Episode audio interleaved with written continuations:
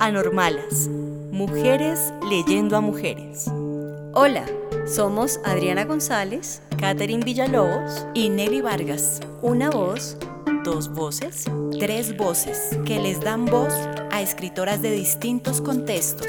Nos gusta leer y ahora queremos compartir en voz alta nuestras lecturas favoritas y aquellas que vamos descubriendo. Bienvenidas, bienvenidos y bienvenides a este capítulo de Anormalas.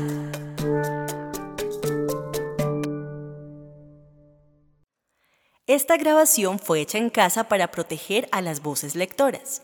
Es posible que escuches algunos ruidos que le dan textura a este ejercicio.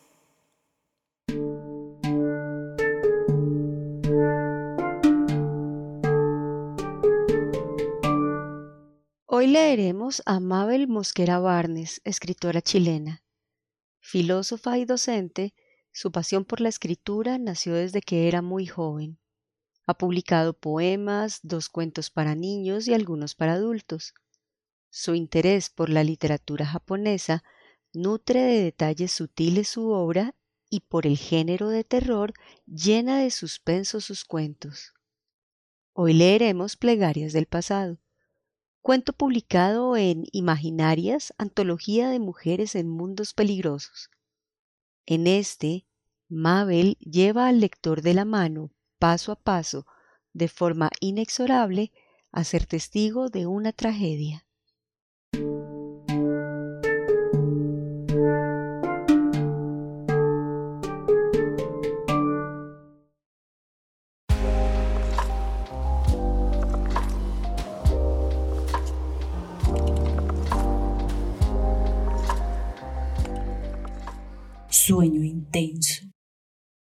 Pesadez extrema invadía todo su cuerpo.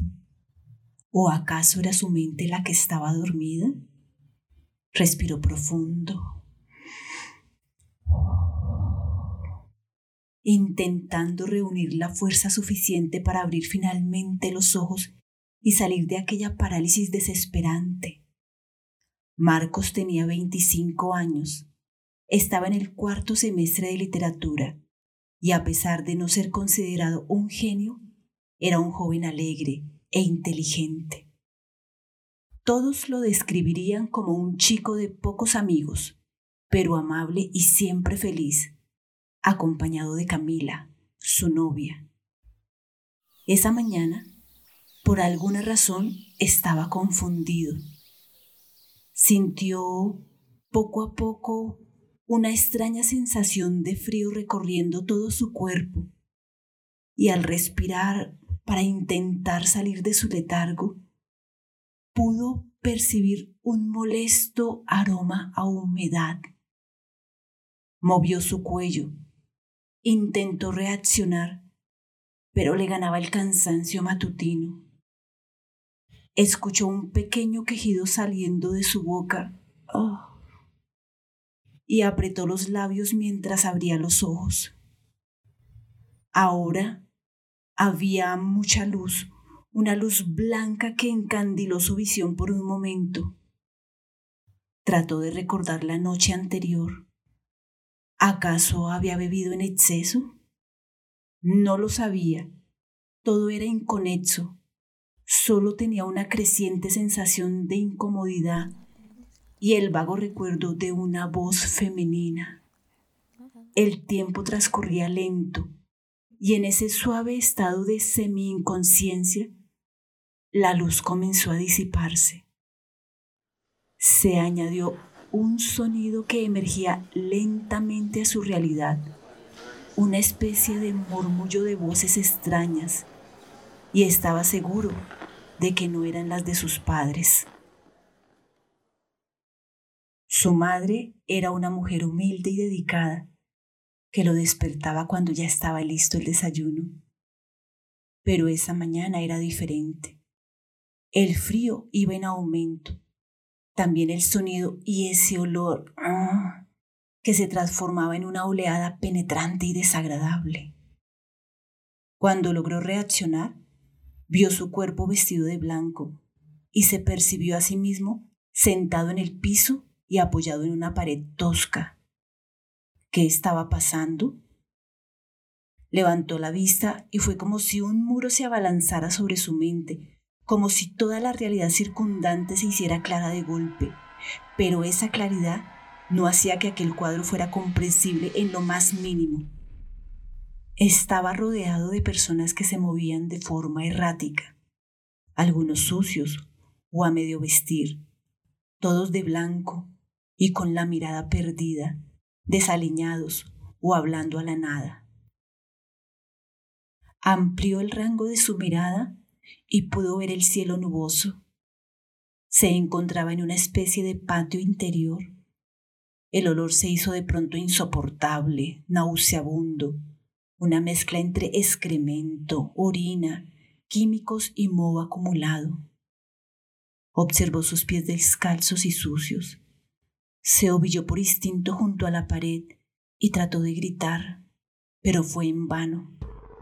Cerró los ojos y cruzó sus brazos, intentando despertar de esa horrible pesadilla, de ese gélido y asqueroso delirio. Apretó sus brazos con fuerza y fue entonces cuando notó que eran delgados y débiles. Comenzó a observarlos. Esos no eran sus brazos, tampoco sus piernas. Sus dedos parecían deformes. Su piel estaba manchada y llena de marcas. Sus uñas estaban rotas. Las manos callosas le revelaron que ese cuerpo era mucho mayor que el suyo. Fue en ese momento que pudo gritar, un brámido que emergió de lo más profundo de su ser. En cualquier otro lugar, un grito como ese no habría pasado desapercibido, pero estaba en ese agónico reducto, encerrado entre gritos y llantos. Su lamento solo parecía otro entre muchos. Se puso de pie. Se sentía débil, mareado, como si no tuviera control sobre ese deteriorado cuerpo. Avanzó tambaleante, mientras observaba a los hombres que lo rodeaban. Algunos simplemente se balanceaban en el piso, babeantes. Marcos lloraba. Quería escapar, pero estaba atrapado esto era una especie de infierno. ¿Acaso había muerto y se hallaba efectivamente en el Hades? ¿Qué pecado había cometido para terminar así? Seguía sin poder creer, sin entender, sin aceptar, tal vez que todo aquello era real. Se preguntó por sus padres. ¿Dónde estaban? Trató de recordar, pero era inútil. De pronto, una presencia rompió sus vacilaciones y se dio cuenta de que había una puerta, una reja metálica que funcionaba como acceso.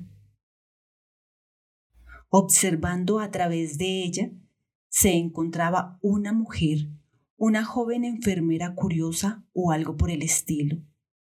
Marcos corrió con dificultad e intentó hablarle, pero ella se alejó asustada y lo observó desde la distancia. Por favor, ayúdeme, se lo suplico, dijo vacilante. La mujer parecía intrigada, lo miraba fijamente, pero no respondía. Se lo suplico, necesito ayuda. ¿No puede comprenderme? Preguntó, casi perdiendo las esperanzas. Le tomó varios días pero al fin el equipo médico creyó su historia. Lo sacaron del patio de confinamiento y le explicaron, sin piedad, la verdad. Hacía 30 años había sufrido un repentino episodio de psicosis. Ese cuerpo delgado y sucio era efectivamente el suyo. Él era Marcos, pero no el joven estudiante, sino el ya desahuciado paciente de un centro de salud mental. Un Marcos de cincuenta y tantos, deshecho por una vida de locura. La primera noche que durmió en una cama lloró largamente, deseando despertar, pero algo dentro de él le decía que no era una pesadilla. Tal vez la brutalidad de aquellos momentos le hacía patente que todo ese desastre era real. Esa noche, algunos recuerdos volvieron a su mente, quizás por la medicación. Vio a su madre deseándole buenas noches desde la puerta y asimismo sonriéndole de manera forzada, como si no quisiera preocuparla. Esa fue su última sonrisa antes de perder la razón. Solitario, en ese cuarto inhóspito, la amargura de su corazón era profunda, fría y silenciosa. Con el pasar de los días acudieron muchos especialistas. Su caso era una especie de milagro médico. Le informaron que sus padres fueron quienes lo internaron, pero que al cabo de diez años y frente a la nula respuesta a los tratamientos, dejaron progresivamente de verlos. Marcos no los juzgaba. Tal vez alejarse fue para ellos la única forma de sanar. Aún no podía, sin embargo, decidir si quería contactarlos. Le sorprendió saber que una mujer lo visitó sin falta durante todos estos años. Su polola de entonces, Camila, quien una vez al año rezaba fervientemente por su mejoría, mirando desde lejos a quien fuera su primer amor. Las enfermeras la admiraban, porque a pesar del paso del tiempo, nunca perdió la fe en su recuperación. Pensar en ella le dio a Marcos un pequeño consuelo. Poco a poco su estado físico fue mejorando. Los doctores le informaban progresivamente de las noticias del exterior. Marcos pasaba largo rato sentado, tomando el sol en una pequeña terraza, porque desde el día en que fue liberado, nunca volvió a acercarse al horrible patio de confinamiento. Supo de la muerte de su madre. Su padre, sin embargo, estaba vivo y deseaba visitarlo. Marcos lloró nuevamente. Pensó en el calvario que debió vivir la mujer que le dio la vida, la tristeza y desesperación que padeció viendo a su hijo convertido en ese horrible ser. A veces se miraba en el espejo y recorría con la mirada las marcadas líneas de expresión de su rostro, tratando de encontrar algo que le recordara sus propios rasgos. Era imposible. Camila siempre le decía que los ojos eran las ventanas del alma, y aunque sabía que era una frase cliché, le devolvía una sonrisa, porque eso la hacía feliz. Recordó lo mucho que se esforzaba para sorprenderla, en ocasiones iba a buscarla a la universidad, pero a ella no le gustaba porque no quería que otras chicas se le acercaran. ¿Cómo debió haber sufrido al verlo transformado en un bulto decadente? Pobre Cami, susurró para sí mismo. Debía decirle que su fe realizó el milagro, que había vuelto a la vida. Marco se sentía culpable por haber causado tanto dolor a sus seres queridos y deseaba fervientemente recuperar el tiempo perdido. Quería volver a ver a su padre, y en especial a Camila, pero todavía no se lo permitían. Durante días la vio en su pensamiento. Recordó su cabello rubio y rizado. La recreó pálida y protectora, a veces feroz y apasionada, diciéndole que lo amaba. Y así, entre melancolía y vergüenza, no dejaba de repetirse que la había defraudado. Sin embargo, por más que intentara, no podía recordar la última vez que habían estado juntos. Dos semanas después de su inesperada recuperación, Marco se enteró con tristeza de la muerte de Camila. Una falla cardíaca se la había llevado de este mundo. Esa tarde, mientras tomaba el sol en la terraza, ofreció una plegaria en su memoria. Padre nuestro que estás en los cielos, santificado. En tus manos encomiendo el alma de Camila, que en paz descanse. Así lo habría querido ella, ya que era muy devota. Decidió que trataría de ver lo antes posible a su padre, porque no quería perderlo también a él. Imaginó a Camila como un ángel luminoso, obrando desde el cielo el milagro de su recuperación. ¿Era eso posible? ¿Que el fiel amor de Camila trascendiera la muerte y le devolviera su cordura? Marcos divagó en esas ideas durante días, y así más recuerdos llegaron a su mente. Camila rezando. Camila frente a una vela roja, diciéndole que su amor sería eterno. Camila pidiéndole que debía pedir con fe, que tenía que estar con ella, siempre. Una tarde, casi a un mes de su recuperación incomprensible, Marcos abrió los ojos sobresaltado. Nuevos recuerdos habían llegado a su ya atormentada memoria Caminó lentamente por los pasillos monocromos del hospital, avanzando hacia una de las enfermeras. Estaba consternado. Era difícil para alguien que había vivido hacía poco su propio viaje en el tiempo sentir que experimentaba algo abrumador. Sin embargo, estaba devastado. ¿Cuándo pasó? preguntó. ¿Cuándo murió Camila? Al escuchar la respuesta, al comprender que su muerte y su despertar eran coincidentes, recordó todo al fin. Los sentimientos de Camila siempre habían sido contradictorios para él. La quería y mucho, pero su relación había llegado a un punto donde Marcos no estaba cómodo. Su presencia constante y los celos habían comenzado a asfixiarlo. Ese día ella estaba fuera de sí, le recriminaba su falta de amor, acusándolo de haberle engañado, pero nada de eso era cierto. Marcos la estaba dejando, sí, pero porque ella no era la misma. O quizás era él quien había cambiado y ya no quería ser controlado por nadie. Recordó su mirada, de furia y desprecio, arrodillada y herida, casi como una niña, vociferando que pagaría que nadie más estaría con él. Y así había sido, porque la mujer que amó y que lo amó con vehemencia, la mujer que se hizo parte de su vida y de alguna forma de su futuro, la mujer a la que intentó dejar ese día, en realidad nunca se había ido.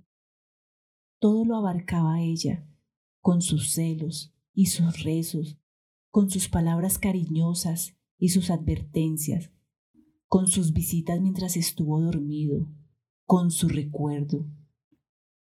Solo ella y sus plegarias.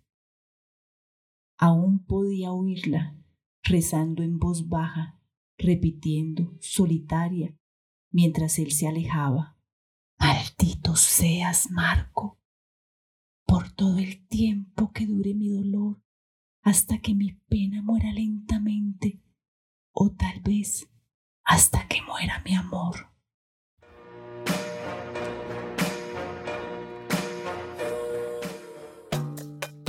Anormalas, mujeres leyendo a mujeres.